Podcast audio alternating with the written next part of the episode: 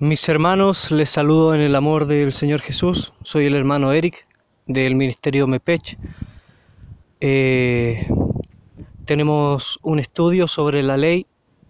Mi internet realmente, hermano, ha estado bastante malo, así que lo voy a hacer por este medio. Voy a grabar en audios, en dos partes, el estudio que nuestro pastor Pedro Pablo Santibáñez me encargó que diera para los hermanos que tengan algún, alguna duda sobre el tema de la ley. Este es un tema bien polémico, mi hermano, porque hay personas que piensan que porque estamos en la gracia la ley eh, se acabó, ya no hay más ley, o sea, que ellos eh, pueden hacer lo que quieran, eh, y otros que piensan que aún estamos en la ley y que por eso, por eso deberíamos judaizarnos. Mi hermano, déjeme decirle que las dos posturas son bíblicamente incorrectas. Nosotros eh, no debemos judaizarnos y la ley no fue eliminada. ¿Ya? Lo que tenemos es un nuevo pacto, pero eso no quiere decir que la ley fue eliminada. Lo vamos a ver a través de la escritura.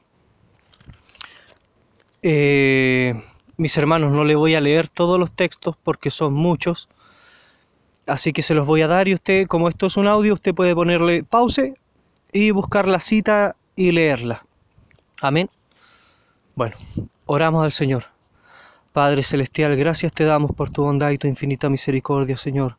Gracias porque nos permites hablar de estas palabras eternas, Señor, y porque me has dado a mí el privilegio de servir a mis hermanos con este estudio. Muchas gracias por el día, por el aire, por el sol, por todo lo que nos das, Señor, porque todas las cosas que recibimos son misericordia tuya. Gracias Padre en nombre de Cristo Jesús. Amén.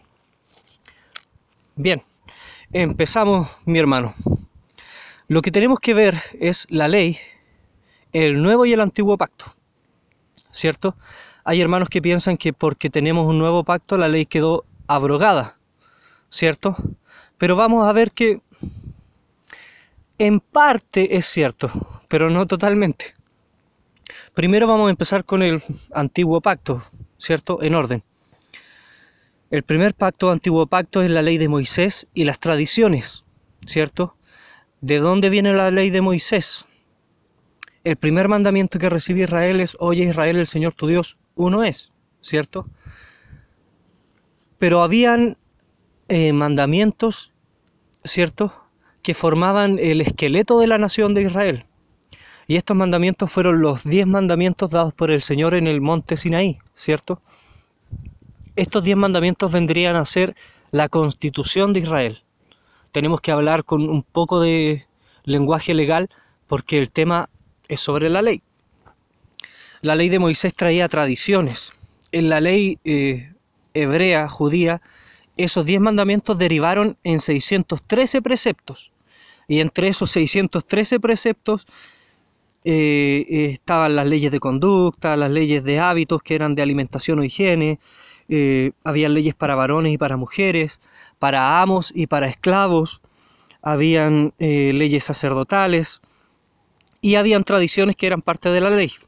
Ahora tenemos que entender lo que es la ley, porque la ley es lo mismo que era para los judíos, lo mismo que es para nosotros la ley de cada nación en que estamos, ¿cierto? La ley es una imposición moral. Note esa palabra, imposición moral, algo obligado. La ley te obliga a mostrar obras. Y si fallas en una de esas obras que te obliga a mostrar, eres sancionado. ¿Por qué? Porque incurriste en transgresión de la ley. Por ejemplo, un ejemplo con las leyes nuestras. La ley chilena nos impone moralmente eh, por ejemplo, no pasarnos un semáforo, ¿cierto? Y nos obliga a no pasarnos el semáforo. Por lo tanto, nos, nos pide como requisito obras. ¿Cuáles son esas obras? Una conducta intachable, ¿cierto? Delante de la ley.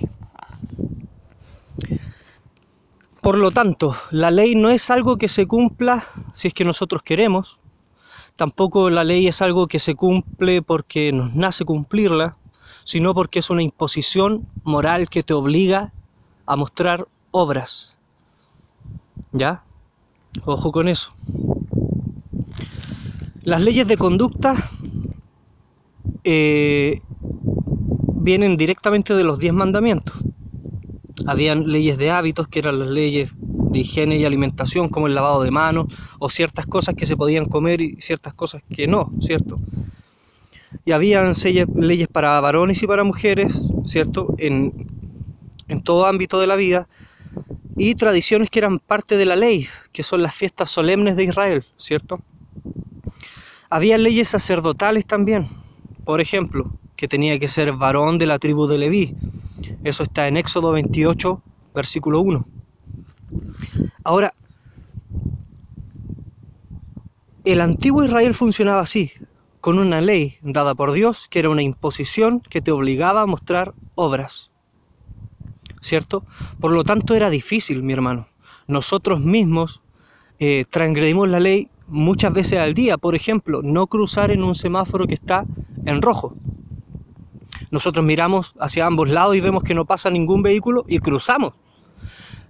Pero como estas eran leyes dadas por Dios, que buscaban que hubiera un comportamiento moral recto delante de Dios absoluto, porque Dios es absolutamente santo, era imposible que los hombres cumplieran con toda la ley, mi hermano, porque era muy gravosa. Imagínese, si nosotros tuviésemos que cumplir con toda la ley chilena, no podríamos ni siquiera cruzar un semáforo que está en rojo, aunque no venga ningún vehículo. ¿Por qué? Porque la ley lo dice. Entonces, todo Israel, toda la nación de Israel estaba envuelta por este sistema de ley. Y ese fue el primer pacto que Dios hizo con los hombres. Les dio esta ley como primer pacto. ¿Para qué? Para distinguirlo de las otras naciones, mi hermano. Porque el propósito de Dios era que Él como Dios fuera el centro de la cultura de la nación. Que recordaran a Dios con todo lo que hacían. Ese era el propósito de las tradiciones que estaban sujetas a la ley o que eran parte de la ley, ¿cierto? Todas estas tradiciones, las fiestas solemnes, las formas, eh, algunas de higiene o, hábitos, todas estas cosas tenían un propósito que era recordar a Dios. Por ejemplo, las filacterias que se ponían los las cajitas esas que se ponían en la frente y en las muñecas, que aún lo hacen, que son tradiciones, que son para qué? Para recordar que Dios es uno. Por lo tanto, ahí está, recordar a Dios. Eh, otra celebración solemne puede ser el Shabbat o el Sabbat, ¿cierto? El sábado. ¿Por qué se conmemora el Sabbat? Porque Dios descansó en ese día, ¿cierto? Entonces, otra vez tenemos que una fiesta solemne nos lleva a pensar en Dios. La fiesta de Yom Kippur, que es el día de la, de la expiación, que es una fiesta para arrepentimiento. ¿Delante de quién el arrepentimiento? Delante de Dios. Volvemos a tener a Dios como foco central de la cultura. La fiesta de Sukkot, que es la fiesta de los tabernáculos, era para recordar que así vivieron los hebreos cuando salieron de la tierra de Egipto. Por lo tanto, nuevamente tenemos que el pueblo tiene que llevar a cabo una tradición, ejecutar una tradición, una fiesta, para recordar a Dios. Eso es porque Dios quería, vuelvo a repetir, ser el centro de la cultura judía, el centro de la cultura de la nación, ser el centro de todo lo que hacían. Ese es el propósito de todas esas tradiciones. No es como las tradiciones que nosotros tenemos, mi hermano. Las tradiciones que nosotros tenemos nos llevan a recordar cosas de nuestra patria, de nuestro país. Por ejemplo, el 18 de septiembre, la primera Junta Nacional de Gobierno, ¿cierto? Eh, eh, y todas las otras fiestas que podamos tener nos recuerdan otras cosas. Y a veces esas cosas nos pueden dividir porque uno puede estar más de acuerdo que otro. Pero en Israel todas las cosas te llevaban a Dios. No había una mezcolanza como la tenemos nosotros. Por lo tanto, quiero que entendamos en esta primera parte del estudio que el antiguo pacto era una ley, ¿cierto? Y la ley es una imposición moral que te obliga, y quiero que se olviden de esas palabras, imposición que te obliga a hacer obras. esas tres cosas. Una imposición que te obliga a mostrar obras. ¿Cierto? Nosotros mismos, como dije al principio, si pasamos a llevar una ley del país, cometemos un delito delante de la ley. ¿Cierto? Y cuando vamos a juicio, ¿qué nos dicen? Pasó a llevar la ley, como si pasáramos a llevar toda la ley, pero pasamos a llevar solo un punto de la ley, a pesar de que en el juicio vamos a ser juzgados solo por lo que hicimos, pero transgredimos toda la ley al pasar a llevar un punto de la ley.